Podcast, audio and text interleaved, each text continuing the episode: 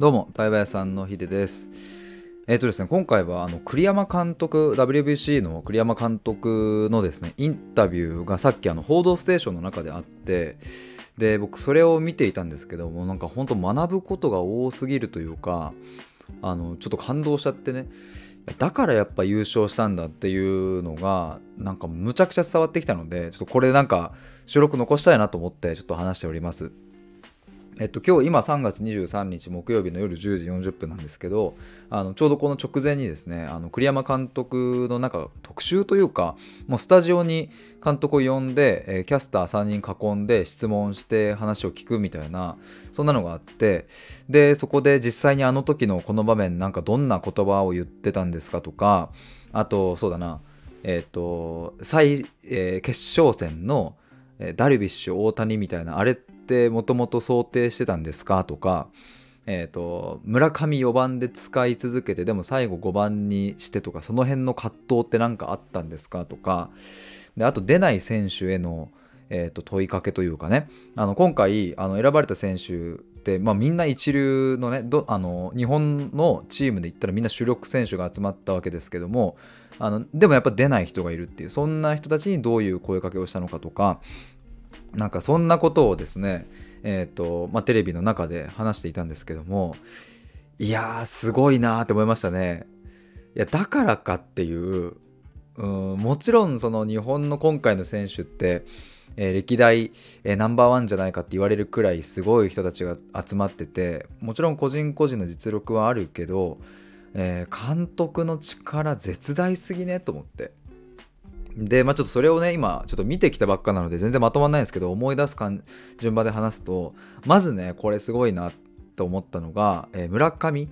え、を4番で使い続けるかどうかの選択とか、そこら辺の話ですね。まあ、ここは選手ともたくさんコミュニケーションを取ったと言ってますけれども、まあ、結局5番にしたんですよね。まあ、4番から5番に、まあ、ある意味下ろしたというところですけど、えっ、ー、と、確か準決勝で、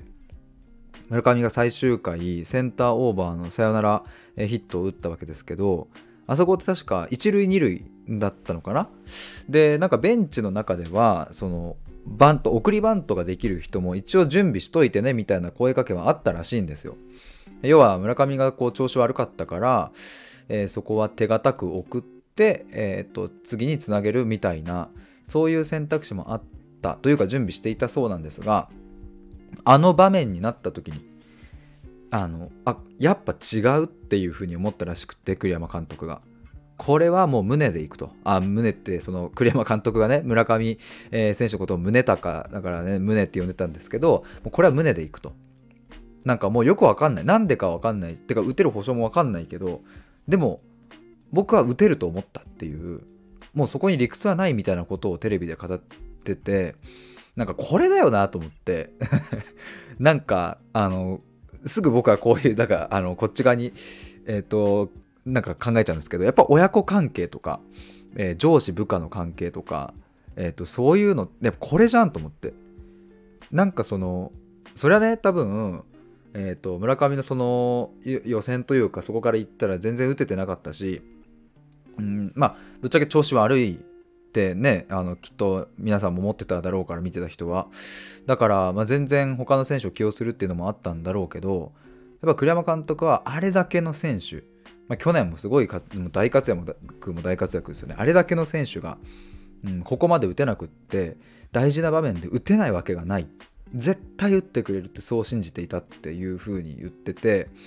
これもういやだから打てたんだなと思うんですよね。なんかここに監督の迷いとかがあるときっとそれはね言葉じゃない何かで選手に伝わるはずなんですよね。逆に言うと絶対打てるって信じてるぞっていうのって多分言葉で言わなくても選手に伝わるところがあるな、まあ、僕もこれね野球やっていたからこそよりわかるんですけどなんかそこがあったからやっぱ打てたんだよなっていう。でまああの野球ね詳しい方はあの2009年えー、えっと、イチローが打った時のあのシーンとかもね、きっと皆さん覚えてると思うんですけど、あのね、ずっとイチローも調子が悪くて、でも最後の最後でああやって打ってね、でもなんかそういうのもこう、イチローだったらやってくれるみたいな、なんかそういう信じている力とか働いたんじゃないかなと思うんですけど、まあ、こういうとこに監督の強さがあるなと、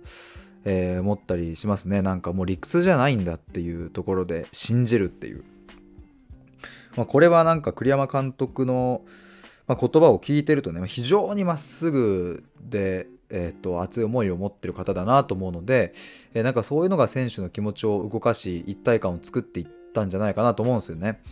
なんかその「報道ステーション」の取材の中で、えー、さっきのね、えー、っとスタジオで言ってたんですけどなんか今までの WBC の侍ジャパンの中で一番こう雰囲気がいいって、えーとまあ、その関係者のとある人が言ってたみたいなことを言っててでもそれもねもちろん選手それぞれの、えー、特性はあるとは思いますけどやっぱり上に立つ人の空気感って伝わると思うのでまあ栗山監督のその熱意とか思いとかがねすごいなってだからなんだなって思いました。なんか今ねあともう一個思い出したのがえっ、ー、となんかねあの「報道ステーション」の中で、えーと、キャスターが「ちょっとこのシーンあの僕聞きたいんですけど」って言ってで、まあ、そのシーンが出てきたのは優勝した後にえーと、優勝のセレモニーみたいなところが終わってちょっとわちゃわちゃしてるところで栗山監督が、えーと、牧原、えー、選手というあまりねそんなに今回出番はなかった選手に対して、えー、何か声をかけているシーンの映像が流れたんですよ。で速攻で栗山監督が最後なんかバーッとこうその牧原先生話してる時に最後体の向きをグッと変えてもう完全に真正面その人のに対して真正面に向けて何かを伝えて最後握手をしてなんかこうお辞儀をしてたんですよね。でそのシーンをキャスターが、えーとまあ、切り取ってこれってなんかどういう感じだったんですかっていうこの正面を向いて伝えるっていうのってすごく栗山流だなって思うんですけどみたいなことを言ってたんですよね。で、まあ、それに対して栗山監督ももう本当に普段からまこうしてると、うん、やっぱり伝えたい時には真正面を向いて、えー、伝えるんだみたいなことを言ってていやこれ本当そうだ なんかすごい大事なことだなとまた思ってよくね僕も、えー、真正面から向き合って考えるということ表現をしたりとかしますけども、うん、実際その真正面っていうのって割と比喩で使われることも多いじゃないですか。人と真正面から向き合おうみたいなこともねでもなんか栗山監督は物理的に本当に体の向きを変えてその人に真正面になって、えー、感謝の気持ちを言っていて、まあ、あの姿を見た時にやっぱ心動くなって思ったんですよね。だこれもやっぱその親子関係とかで言ったら、うん、とかあのあれかな親子関係じゃなくてもそのパートナーシップとか、えー、そういう大事な関係性特に特に大事な関係性のところにおいては、うん、ちゃんと真正面から目を見て伝えるっていううん、これがなかなか僕も難しいなとは思うんですけど、うん、なんかこれができた時になんか言葉以外の、うん、気持ちとか心の部分が伝わるなってなんかもう旗から見てる僕もそう感じたので、えー、そういう監督の姿勢っていうのはなんか最高だなというかそれは選手もねなんか思いが動くな動かされるなと思います、まあ、さっき言ったように WBC、まあ、日本代表なので、まあ、今回ほぼほぼ出番がなかった選手もまあ言ったらスーパースターなわけですよね。そそもそもプロ野球選手になるのも難しい。え本当に一握りの中で日本代表に選ばれるっていうのも本当に一握りなのにそこでも試合に出られないっていう。だからそれって本当にもうね top of top of top of top ぐらいのあの感じの話ですけどでもだからこそやっぱまとめるのって難しいよなって、えー、とさっき取材を聞いてて思ってなんかねあの考えてみれば当たり前なんですけどその top of top of top of top ぐらいの選手選手たちの集団をまとめる指揮官ってめちゃくちゃ大変だなと思ってやっぱそのなんだろうなどんな組織にしてもさやっぱりうんと実力だったり、え、結果みたいなものってある程度こうねばらつきというか、まあ、本当にこうトップの人たちと、まあ、そこに続く人たちと、うん、そうではない人たちとっていう風にある程度こう層が分かれるとは思うんですけど WBC とまああのそれこそサッカーの日本代表とかもそうですよね。そこまでいくともうぶっちゃけ誰を使ったってみんな最強なのでまあ、大谷ぐらいまで行っちゃうともうあれは化け物というかもうなんか神みたいな感じですけど、まあ、基本なんかもう誰を使っても最強選手が揃ってる中で言ったらね一流なわけですよ皆さん。で監督これがすごいなと思ったところはあの今回の「報道ステーション」の中であれですねあのえっ、ー、とサッカー日本代表の監督あ名前ど忘れしちゃったえっ、ー、と何でしたっけ？サッカー日本代表の監督ちょっと忘れちゃったんですけど名前。えっ、ー、とからあのその「報道ステーション」の中でね栗山監督にちょっと質問ですみたいなのが来ていて、えっ、ー、と、どんぐらいコミュニケーション取りましたか？みたいな、まあ、めっちゃざっくり言うとね、そんな感じ、その、試合に出ない選手とか含めて、どう、どう声かけしましたか？みたいなところの質問に対して、えっ、ー、とね、あの、ちょっと正確な言葉ではないんですけども、そんなに密に、あの、コミュニケーション取ってないみたいなことを言ってて、でもすごく厳しく、うん、バッサリと伝えたいみたいなことは言ってたんですよね。でこれがさっきの一流っていうところにつながってくるわけですけどもあの栗山監督は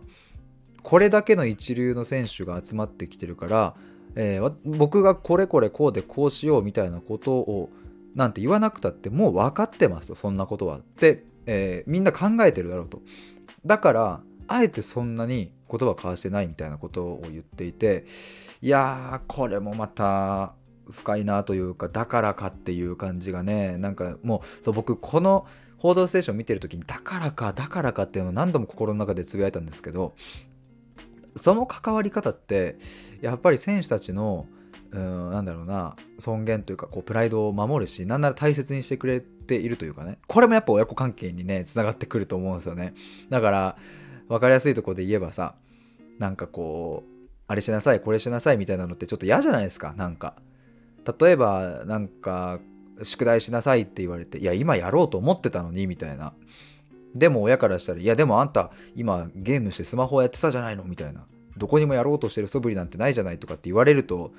まあ、確かにそうだからこっちもなんか反論するにできずくっそうぜえなみたいなうるせえなみたいな感じの 例えばそういうやり取りってあると思うんですけど確かにねそれも厳密に言えば別に0.1秒後に宿題をやり始める動きをしようと思っていたわけじゃないと。心の中ではそう思っていたやろうかなとは思ってたけど多分今はちょっとゲームしたいなっていう気分でやってた。ところにファッて言われるとは？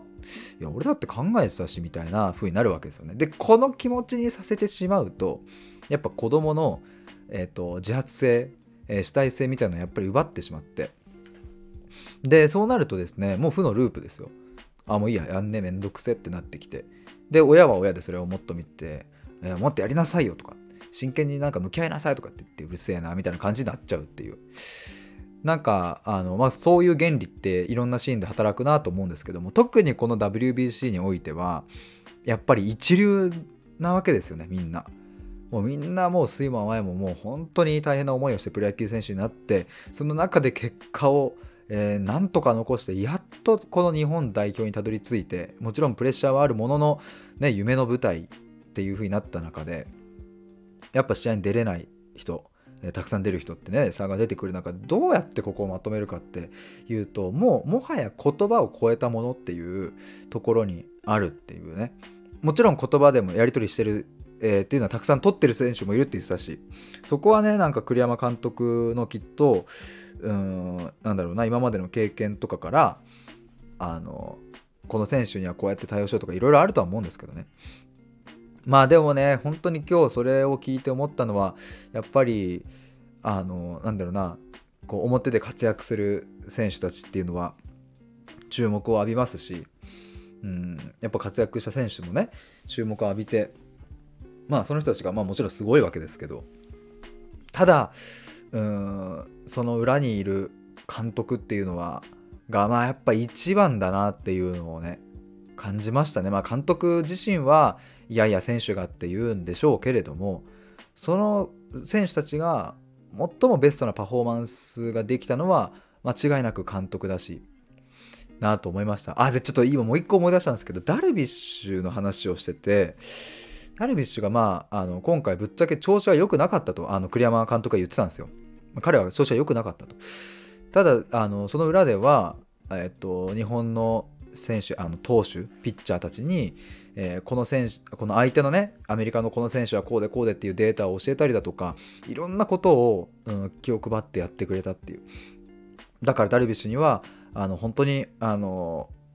ありがとうっていう感謝の気持ちも伝えたしみたいなことを栗山監督が言ってたんですけど、まあ、その栗山監督も本当に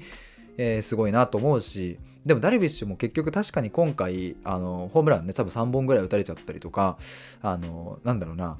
多分きっとこう日本のファンの人が期待していたダルビッシュの姿では、ま、なかったのかなとは思うんですよね。その結果だけ見ちゃうと。結果だけを見るとね。でもなんかやっぱりあのチームにダルビッシュがいるっていうあの存在感と安心感と、えー、そしてきっとねあのメディアとか僕たちには届いていないところでの選手をこう支えたりとかねなんかダルビッシュがこうあのラーメン屋に連れてったみたいなね話とかもなんかありましたしきっとこう選手たちの間に入って、えー、なんかいい雰囲気作ったりとかまあいろんなこう知見知識を伝えていったりしたとかってするとねやっぱりこう表面的には活躍してないけれども実は活躍を作ってるのはそういうダルビッシュの分析だったり声かけだったりするわけだしまあそれは他の選手もそうですよねとか栗山監督の気遣いだったり、え、熱い思いだったりするなとかって思うとこうやって見ていくとねなんか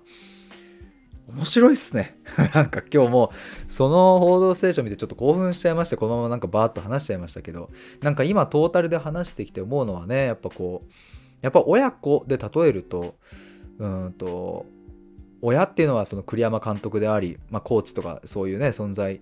うん、かなと思うんですけども、まあ、要は船長みたいな感じかな、親。そしてあの選手たちが子供たちみたいな風になるのかなと思うんですね。だから実際にえーと、僕たちがねあのこう親子関係っていうものは、まあ、ありますけれどもだから僕が例えば今度親に、えー、実際将来的にね親になったら、うん、子供が輝く、うん、その瞬間を親である僕が、うん、いい感じで、えー、支えとなりサポートができるようになればいいなと思いますしなんかそれこそが親子関係のこう形として、えー、なんか美しい姿なんじゃないかなと思ってそれこそその声をかける時かけない時あえて声をかけすぎない時とかそういうのも大事だし、えー、真正面を向いてね子供の方を向いてこう思うんだっありがとうとかごめんなっていうことを伝えたりだとか。あとは、うん、君なら大丈夫だっていうことを、うん、信じるっていう、うん、これは言葉で、えー、言わなくてもねそれで伝わるところがあるっていう、まあ、今回栗山監督で言うとその村上なら打てるっていう。まあそういうものとかってやっぱり子供に伝わるなと思うのでまあ僕はまだ子供いないですけど将来できたらそういう関わり方をしたいなと思いますしなんかこれは別に親子関係だけじゃなくって友達とか、まあ、一緒に仕事をする仲間とかねそういう人に対しても言えるなということをなんかとっても深いところを学びました。なんかねいやーほんとちょっとあれ再放送っていうかなんか TVer とかそういうので見れんのかな？なんかもしよかったらねこのこの3月23日木曜日今日の「報道ステーション」の回ちょっとぜひ見てみてほしいなと思います。あの僕ねあの若干途中からだったので、まあ、もしかしたら僕が見る前とかもなんかいろいろ話してたのかもしれないですけどもでまあ20分ぐらい見たかな。うんぜひちょっとこの回は必見でございます。あの多分野球が興味ない人にとっても、うん、非常にこう学びが大きいというか栗山さん栗山監督の、えー、人に対しての働きかけというか関わり方とかね。であそうだあともう一個これだけ言って終わりにしたいと思います。あと最後ね。その栗山監督がビールかけでインタビューをしたシーンでな僕はもうこれでえー、最後だと思ってるんでみたいなことを言ってたんですよね。でそれをこう今日のこのキャスターが取り上げて「え栗山さんあの今回でユニフォームを脱ぐっていうのはちょっと寂しいなという気がするんですけどみたいなことで言ったらいやあの別にえっと辞めるとかっていうわけではないとその別に今日限りで辞めるとかっていうわけではなくてでもあのやっぱり日本ハムの時の監督にしても今回の WBC の監督にしてもやっぱ契約はあるしやっぱそこで一回僕は切れるべきだと思ってるんですよねみたいなことを栗山監督が言ってていやこの考え方も本当うん最高に素晴らしいなというかまあなるほどなと思ったんですけどだからもう終わるっていう今日で終わる覚悟で毎回臨んでいるしっていうような話だったんですよね。でねなんかいやこれもねまたついつい僕は親子関係につなげてしまうんですけども親子とかそういう大切な関係性も永遠に続くもんではないんですよね。みんな一人一人の人間だし、うん、だから逆に言うとね僕は、えー、とまだ子供はいないけど親という存在がいるわけですけども確かに戸籍上はずっと親だしもちろんね何だろううんまあ亡くなっても母親は母親だし、うん、だからちょっとここのニュアンスって伝えるのが難しいなとは思うんですけどもでもそうだなはっきり言えば別に僕は一生母親の息子一生父親の息子をやるつもりはないしえっ、ー、と、まあ、かといって僕がねあの将来的に父親になったとしても僕は一生その子の父親であろうとも思わない。なんかその関係性というのはうんまあある意味永続的でもあると言えるし刹那的でもあると言えるみたいなまあなんかその両方を含むからちょっと表現が難しいんですけども。だからもしかしたらこう続いていく線のようなものではなく、うん、点のようなものの連なりなのかなとも思ったりしますね。だからもしかしたら僕が将来父親になった時にああ親ってこういうことなのか親って大変だなっていうことを親になって初めて分かった時に母親という存在を思い出せばその時僕にとって母親という存在は母親として認識されるわけですけれども別にかといって僕はずっと母親のことを、えー、が母親だからなんかずっと従おうとも思わなければ、うん、なんかっていうそんなとこのニュアンスですかね。なんとなく伝わったら嬉しいですね。だからきっとなんだろうなそのよくねこう引退発言とかえー、特にスポーツ選手とかがあるとみんな寂しがったりとかね特に今回の監督とかも次はないんですか？どうなんですか？みたいなところをついつい聞きがちだなと思いますけどもまあそんなもの分からんというのが正直なところじゃないかなと思います監督にしても。あの監督も言ってたのが栗山監督も言ってたのがまあ求められたらそれはその時に考えますと言っていていやまさにそれだなと思って。だから親としてもですねあの子供から親というものを求められればえー、その時に親をやればいいというくらいの話なんじゃないかなと思って。ももちろん幼少期とか、えっ、ー、とまだね自分一人ではあの生きていけない子供の時っていうのはずっと親であるっていうのはあるのかもしれない、えー、ですけれども、まあ、ある程度こう成人したりとか生きていけるようになった時っていうのはですねこう徐々に徐々にこう離れていって、えー、巣立っていくという。でも時に何かピンチの時には頼れる場所というか、まあ、家というかねホームタウン的な感じで、えー、その存在があるっていうのがその子供にとって、うん、輝くためにとてもとてもこう必要な場所になっていくんじゃないかなとも思ったりしました。ね、そんなところでね、あの、もう気づいたら20分超えておりました。なんか、今日はね、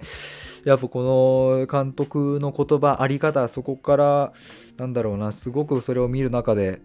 人間関係において非常に大切なところを僕は見せてもらったなというか改めて、えー、ここ大事だよなっていうふうに感じたし、まあ、これこそが WBC、侍ジャパンが活躍した、うん、真の、うん、理由本当の意味での侍ジャパンの活躍の理由はここにあったかというのを、まあ、僕はめちゃくちゃ痛感したのでちょっと興奮のままにお話ししてみました。はい、そんなところですかね。なんか 多分はなんかちょっと今ちょっとすげえバーって話してなんかちょっとノリに乗ってきてしまってなんかこのまんまあと何十分も話しておきたいところですがちょっとこの辺で終わりにしたいと思います。そういえばですねあの最後に連日ちょっとご案内していたオンライン対話会ですが4月1日の会はおかげさまで満席になりました。ありがとうございます。まあ、今回は自信、えー、自分を信じると書いての自信についてがテーマですが、まあ、今日話したえー、栗山監督のねあの村上を信じるみたいなところの話とかも、えー、この対話会にはつながってくるかなと思いますしまた5月1日にもオンライン対話会やるんですけどもまあその時ちょっとテーマはまだ未定なんですがなんか愛についてとか幸せって何だろうとかその辺になるかなと思うんですけどもそれも今日の話がまたつながってくるなとも思いますし、えー、なんか、え、今後僕もねあの発信していく中でなんかここを考えたいテーマがたくさんあったので、なんかね、ちょっとワクワクしてきております。5月1日の回、あのまだ正式に募集はしていないんですけれども、あの日程はね、1日の、えー、と夜9時からっていうのはもうこれ決まっていて、まあ、6月も7月も8月も、えー、全部一緒ですね、えー、夜9時から90分っていうのは毎月月初1日決まっているので、え、もしよかったらどこかのタイミングで参加していただけると嬉しいですし対話会ねリピートしてくださる方もいてもう3回とかなる方もいるかな。あのそうやって繰り返してくれる方もいますし、えー、初めましての方も、えー、いますしなんかあのいろんな方が参加してくださるので、えー、ぜひお会いできるのを楽しみにしております。えーということで今回は、え栗山監督から学ぶ、え親子関係やら何やらかにやら というテーマでお話しさせていただきました、えーちょっと長い収録になりましたが最後まで聞いてくださりありがとうございます。ではおやすみなさい。バイバーイ。